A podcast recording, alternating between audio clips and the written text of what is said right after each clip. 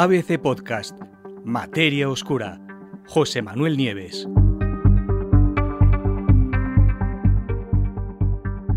En busca del agua perdida.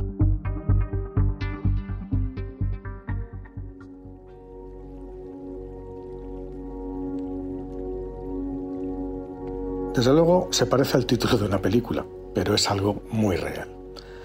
Pues resulta que desde 1942, hace 81 años, los científicos están buscando en el Océano Atlántico una masa de agua que no encuentran, una que es diferente a todas las demás. Si esto parece raro, no hay más que considerar, imaginaros que toda el agua de la Tierra forma parte de un inmenso océano global. Bueno, pues veremos que lejos de ser la misma agua en todas partes, hay un vasto mosaico de masas y capas interconectadas, mezcladas, divididas otra vez por corrientes, remolinos, cambios de salinidad y temperatura. Esos son los datos que utilizan los oceanógrafos para distinguir unas aguas de otras. Y aunque pueda parecer lo contrario, no toda el agua que hay en el mar es la misma. De hecho, cada masa de agua independiente de estas que os, que os, acabo de decir posee sus propias propiedades físicas, como la temperatura, la salinidad, la historia de su formación, etc., y su propia composición química. Una de las más conocidas de estas masas de agua es la famosa corriente del Golfo. ¿Qué ocurrió en 1942? Pues bien, en 1942 los científicos encontraron por primera vez en los océanos Pacífico e Índico enormes masas de agua que eran muy distintas de las que tenían alrededor las llamaron aguas ecuatoriales. Eran manchas gigantescas de agua perfectamente distinguibles y se formaron al mezclarse los cuerpos de agua que había justo al norte, justo al sur de, de esa posición. Sin embargo, y a pesar de que se daban condiciones similares, nunca nadie consiguió encontrar algo parecido en el Atlántico, algo que lleva décadas desconcertando a los investigadores de todo el mundo. De hecho, en un artículo recién publicado en Geophysical Research Letters sobre este tema, su autor principal, que se llama Víctor Zurbas, eh, mm, reconoce que parecía sorprendente que la masa de agua ecuatorial del Atlántico, o sea, que la masa de agua ecuatorial esté presente en los océanos Pacífico e Índico, pero no en el Atlántico, porque la circulación en el Ecuador y la mezcla de los, de los tres océanos tienen características muy similares. ¿Cómo encontraron el agua perdida? Ahora, Zurbas y su equipo han conseguido por fin encontrar ese cuerpo de agua que se perdió. Vamos, que se perdió, no, que nunca se había conseguido encontrar eh, eh, eh, en más de 80 años. ¿no?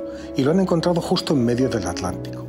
Se trata de una masa gigantesca de agua que se extiende desde la punta de Brasil hasta el Golfo de Guinea, pues en el África Occidental.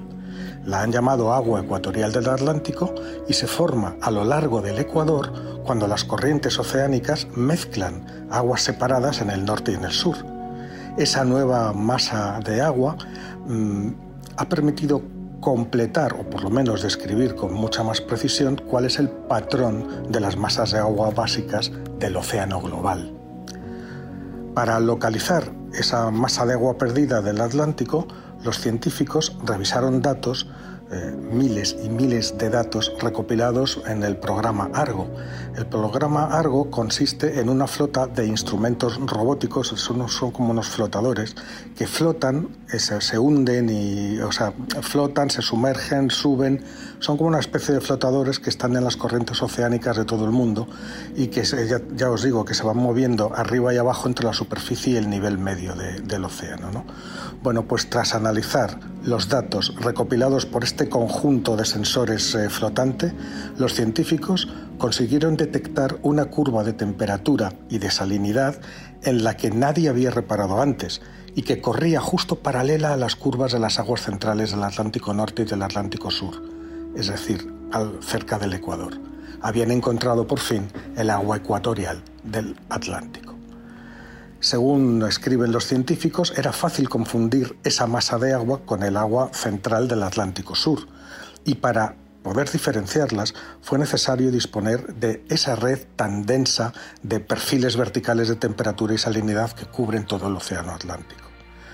Bueno, gracias a este hallazgo de esta masa de agua perdida durante tanto tiempo, los científicos a partir de ahora tendrán una mucho mejor comprensión de los procesos de mezcla en el océano, que son vitales para el transporte del calor, el oxígeno y los nutrientes en todo el mundo.